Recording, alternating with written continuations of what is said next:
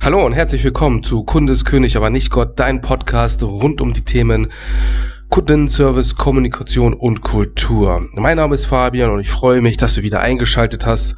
Und zuallererst, ähm, ja, wir hatten jetzt ein, zwei Wochen Pause mit unseren Podcast-Folgen. Das lag daran, dass ich äh, ein bisschen angeschlagen war. Vielleicht hörst du das immer noch an meiner Stimme.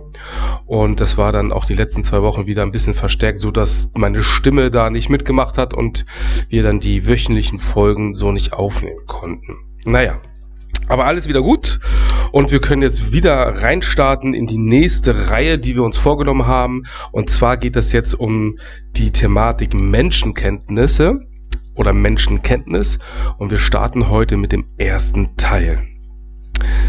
Doch zuvor eine kleine Bitte. Hör dir die Folge bis zum Ende an und wenn sie dir gefallen hat, gib mir noch ein positives Feedback dort, wo, sie die, wo du dir die Folge gerade anhörst. Das freut mich dann sehr und Du weißt, nur mit deinem Feedback, mit deinem positiven Feedback können wir diesen Podcast in Ranglisten höher schrauben, so dass er auch für andere Menschen einfach sichtbarer wird und demzufolge auch das Wissen, was wir hier miteinander teilen, auch für andere zugänglich wird. Okay, lassen wir nicht lange weiter rumschnacken, gehen wir direkt in, die erst, in den ersten Teil der Menschenkenntnis. Menschenkenntnis, sowas, was ich mir jetzt vorgenommen habe, geht jetzt ein wenig breiter in die Fläche und wird jetzt in mehreren Teilen bearbeitet. Und im ersten Teil wollen wir uns ein bisschen zum Thema Psychologie befassen oder auch die nächsten Teile. Wir haben ja schon im Rahmen des Podcasts viele andere Themen angedeutet. Charakteranalyse, Körpersprache und so weiter. Und jetzt wollen wir noch ein bisschen tiefer gehen, weil manchmal haben wir das Gefühl, dass wir mit, dass wir uns selber besser verstehen wollen oder in Situationen einfach nicht wissen, was wir da gerade gemacht haben oder dass wir auch die andere Person verstehen wollen. Und das, was wir sehen an Körpersprache, an Sprache, an Verhalten, hier wollen wir jetzt ein bisschen reingehen und dir letztendlich den Grundstein geben, um das Warum oder die Ursache diesen Handels zu verstehen und damit dann auch besser umzugehen. Fangen wir mal an mit unserem besten oder mit einem geliebten Freund, und zwar Sigmund Freud. Vielleicht ist dir der Name geläufig, ist ja ein Psychologe gewesen aus dem vor vorherigen Jahrhundert, lebte in Wien. Und es gibt so ein Prinzip oder ein Freudscher Versprecher, der das, was, worauf wir jetzt in den nächsten Folgen eingehen wollen, ganz gut beschreibt. Und zwar sagt das Freud, der Freudsche Versprecher, das Unterbewusstsein beeinflusst auch unsere Sprache oder unser Sprechen und wir können anhand der Sprache heraushören, was und wie wir denken und was das Unterbewusstsein eigentlich will. Insbesondere, wenn wir aufgeregt sind und uns selbst nicht kontrollieren können. Wir hatten das ja schon mal in einer anderen Folge, das Thema Sprache mit den fünf Sinnen, also welche Adjektive benutze ich, aber und du kannst auch das anders raushören. Ist ein Mensch eher mit einer positiven Sprache belegt oder mit einer negativen Sprache? Also ist ein Mensch geneigt, sich für viele Dinge zu entschuldigen, also ähm, sich immer zurückzunehmen und sich nicht durchzusetzen. Das soll es dann letztendlich äh, heißen. Und um das zu erklären, hat er gesagt, vielleicht kennst du das Eisbergmodell ne, von dem Bewussten und Unterbewussten dass wir die Spitze haben über dem Wasser, das ist das Bewusste und alles, was unterm Wasser ist und sehr breit und kräftig ist, ist das Unterbewusstsein. Und Freud hat gesagt, zwischen dem Unterbewusstsein und dem Bewusstsein gibt es sogar noch ein Vorbewusstsein. Und hat sein Instanzenmodell darauf aufgebaut. Und zwar geht das nämlich in drei Dinge rein. Einmal das Über-Ich, hier sind so Gebote und Verbote verankert. Dann das Ich, das ist unser Verstand und der Triebverzicht und das S. Hier sind alle Triebe und Bedürfnisse. Freud ging nämlich davon aus, dass unser menschliches Handeln komplett auf Triebe ausgelegt ist. Und wir kommen später in dieser Folge nochmal ein bisschen auf seine Lebensphasen zurück, wo dir das nochmal verdeutlicht wird.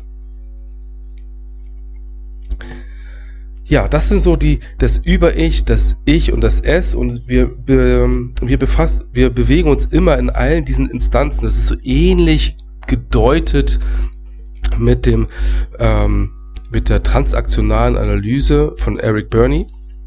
der dieses PHK gemacht hat, das geht so ein bisschen, geht sehr stark aneinander über. Und ja, damit wir ein bisschen verstehen, wie Freud letztendlich das menschliche Leben gesehen hat und auch verstanden hat, gehe ich nochmal mit dir jetzt in diese äh, fünf Phasen ein, das Phasenmodell nach Freud. Und Sigmund Freud hat gesagt, die erste Phase eines menschlichen Lebens ist die orale Phase, also bis zum ersten Lebensjahr. Und in dieser Phase bildet sich das Urvertrauen. Und wie zum Beispiel an der Brustnuckeln der Mama oder hier werden primitive Bedürfnisse befriedigt, über den Mund her, immer über den Mund. Das ist Hunger, Durst, Schreien, dass die, dass die Umwelt wahrnehmen. Ne? Säuglinge nehmen ja alles in die Mund, weil sie noch nicht richtig sehen und tasten können. Das entwickelt sich ja erst in den nächsten Jahren und dadurch nehmen sie alles in den Mund, weil sie durch den Mund herausspielen können, ist es was zu essen, ist es was Hartes, was Weiches. Und Freud meinte oder ging davon aus, dass wenn sich diese Phase nicht optimal durchlebt wird von ein, jedes Menschen, dann kann es zu einer Störung kommen. Und die Störung kann zum Beispiel im Urvertrauen des Kindes liegen. Und das Kind kann dadurch sehr anhänglich wirken oder sein äh, und scheut sich so vor Entdeckungsreisen. Äh, ist, ist im Leben eher unsicher und ähm, kann, kann die orale Phase, weil dieses nicht richtig bewältigt hat als Kind, später durch übermäßiges Rauchen, Essen, Trinken oder unter der Verwendung des Mundes äh, etwas anderes kompensieren. So singen, reden, ne? also die Leute, die sehr viel reden oder singen, die wollen über den Mund heraus quasi etwas kompensieren, wenn die erste Leben, wenn das erste Lebensjahr nicht ordnungsgemäß nach seiner Vorstellung durchlebt wurde. Dann kommt die zweite Phase, das ist die anale Phase. Und du hörst schon einmal die orale Anale, das ist sehr, sehr sexuell angehaucht. Und er ging ja davon aus, dass der Mensch nur durch seine sexuellen Triebe letztendlich das Leben meistern oder bestreiten. Und die anale Phase, die ist im zweiten bis zum dritten Lebensjahr und beschreibt letztendlich so die, die Selbstbestimmung und die Autonomie eines Kindes. Hier geht es los, dass der Erkundungsdrang viel, viel stärker wird. Ähm, dass Kinder sagen, nein, ich will das, ich kann das alleine. Oder dass ähm, sich auch in diesem, in diesem Bereich das Über-Ich, also die Gebote und Verbote entwickelt werden. Die Moral wird in dieser Zeit entwickelt, Regeln.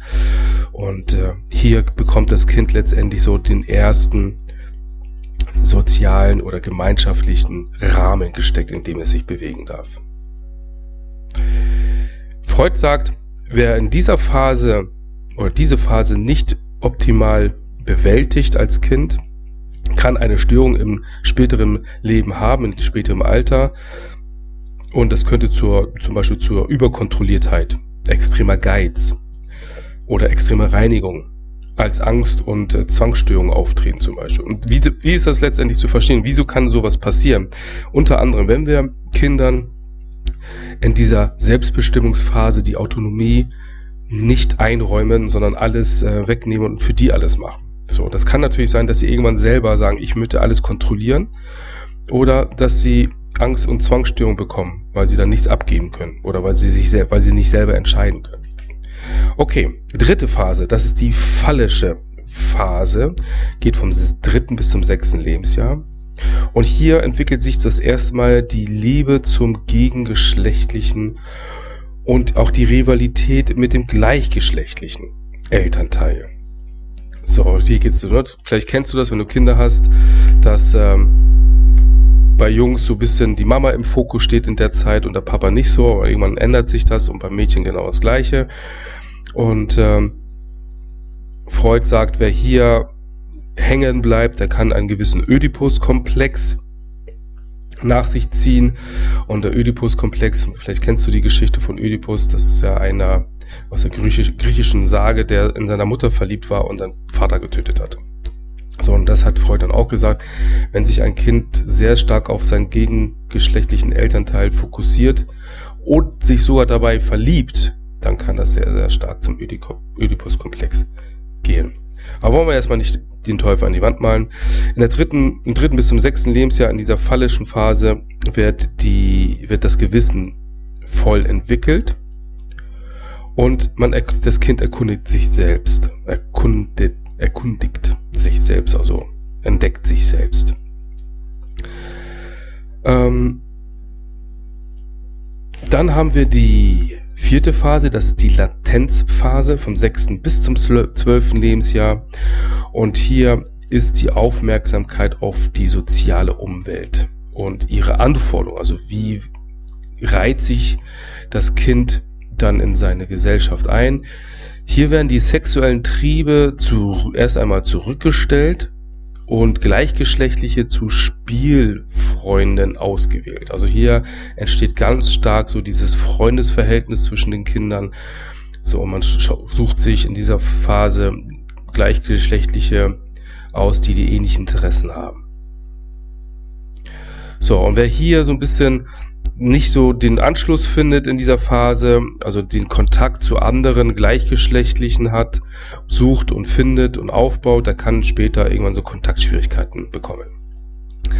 Und die fünfte und letzte Phase von Sigmund Freud ist die genitale Phase. Die, die startet dann so ab der Pubertät. Und hier ist die Selbstfindung durch Abgrenzung von der Erwachsenenwelt. Also hier will man sich letztendlich sagen, jetzt werde ich selber erwachsen, so, und ich möchte nicht mehr, ich möchte noch eigenständiger sein und ich möchte mich abgrenzen, abnabeln, auch von dem Elternhaus, ganz stark. Um, hier, hier ist die, eine schnelle Entwicklung von Körper und Intellekt auf einmal. Dann deswegen sind auch viele Teenager mit der ganzen Entwicklung so ein bisschen überfordert, weil das einfach viel zu schnell geht für sie. Ja, die ganzen Hormone sprießen raus und auf einmal das, der Verstand kommt besser mit. Ähm, das an, was letztendlich daraus führt, dass die verlangsamte Entwicklung der Emotionen stattfindet. Das heißt, sie können schlechter mit ihren Emotionen umgehen. Und die Sexualität wird neu, entdeckt. Ähm, wer sich hier in dieser Selbstfindungsphase, das ist auch so dieselbe, die Selbstidentifizierung, wer bin ich überhaupt, wo geht meine Reise hin, wer da so ein bisschen den Anschluss verliert, sagt Freud, der wird das später immer so ein bisschen auf der Suche sein nach etwas, aber es nicht finden. So ist unbeständig und versucht sich immer wieder neu zu empfinden, ist sehr ähm, ja, wie kann man das sagen, sprunghaft in dem, was er macht, immer wieder was Neues machen, nicht so beständig und hat sich da dementsprechend nicht gefunden. Ja, das waren so die Lebensphasen von Sigmund Freud. Und was können wir daraus letztendlich mitnehmen? Ja, wir können daraus mitnehmen, dass wir teilweise verschiedenes Verhalten eines unserer Gegenüber, wenn wir über Menschenkenntnisse sprechen wollen, können wir Rückschlüsse auf die Vergangenheit ziehen. Das bedeutet, wenn zum Beispiel ein Mensch sehr kontaktscheu ist, dann kann das sein, dass er in seiner Latenzphase vom 6. bis zum 12. Lebensjahr wahrscheinlich nicht so viele Freunde hatte. Oder sie. Ähm, weil sie, weil er oder sie abgeschottet wurden von den Eltern oder sie sehr eingegrenzt gelebt hat, ähm, schüchtern war, weil es auch vielleicht schon zu anderen Phasen ihres des, ähm, des Kindesalters dazu geführt hat, dass, dass er oder sie in dieser Zeit wenig Freunde hatte. Und da kannst du es letztendlich heraushören, sehen, dass es dort etwas gab, was man nicht aufarbeiten konnte. Man, wir als Mensch konnten diese Phase nicht ordnungsmäßig bewältigen. Darum geht's immer. Wir können wir es nicht 100% machen, wir müssen es ordnungsmäßig bewältigen, damit wir zumindest ohne Störungen im Leben weiter vorangehen. Also wer Kontaktschwierigkeiten hat, im späteren Leben ist das darauf zurückzuführen, dass es zwischen dem sechsten und zwölften Lebensjahr entstanden ist, weil man hier nicht so viele Freunde gefunden hat. Weil man vielleicht auch nicht die gleichgeschlechtlichen als Spielfreunde gesehen hat, sondern die anderen. Ja, weil man dann festgestellt hat, okay, ähm, ich ähm, interessiere mich eigentlich eher für andere, für das andere Geschlecht und wird dann dadurch vielleicht ausgegrenzt vom Gleichgeschlechtlichen. Ja, das kann ja auch sein, Kinder sind da ja ziemlich hart, was das angeht. Meine ist gar nicht böse. Und das kann dazu führen. Oder wenn wir wissen, dass ja ein Mensch sehr stark über den Mund etwas macht, also sehr stark raucht, isst, trinkt, ja, gerade so in Stresssituationen, dann können wir davon ausgehen, dass das erste Lebensjahr dieses Menschen sehr, sehr hart war und dieses Urvertrauen in sich und im Leben nicht aufgebaut wurde. So, und deswegen erklärt das einfach einiges Verhalten und es hat meistens nie mit einem selbst zu tun, also mit mir oder mit dir, wenn du mit anderen Menschen dich umgibst, sondern dass es die haben. Jeder Mensch hat sein Päckchen zu tragen und das können wir davon so ein bisschen ableiten, wo das herkommt. Ja, das war der erste Teil von Menschenkenntnis, dieses Phasenmodell und die Psychologie nach Sigmund Freud. Ich glaube, dass es recht interessant ist, sich einmal mit dem Thema zu beschäftigen, um noch mehr auch Eigenverständnis zu bekommen. Wieso verhalte ich mich in einigen Situationen, wie ich mich verhalte und wo kann das herrühren und wie könnte ich das für mich sogar aufbrechen letztendlich. Ja, und äh, vielen Dank, dass du bis zum Ende zugehört hast. Hat mich gefreut. Ich, jetzt danke ich dir noch für dein Feedback, für deine Bewertung. Und schön wäre natürlich eine super Bewertung, wenn dir die Folge gefallen hat.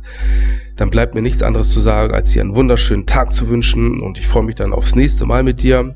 Bleib gesund, halt die Ohren steif. Dein Fabian.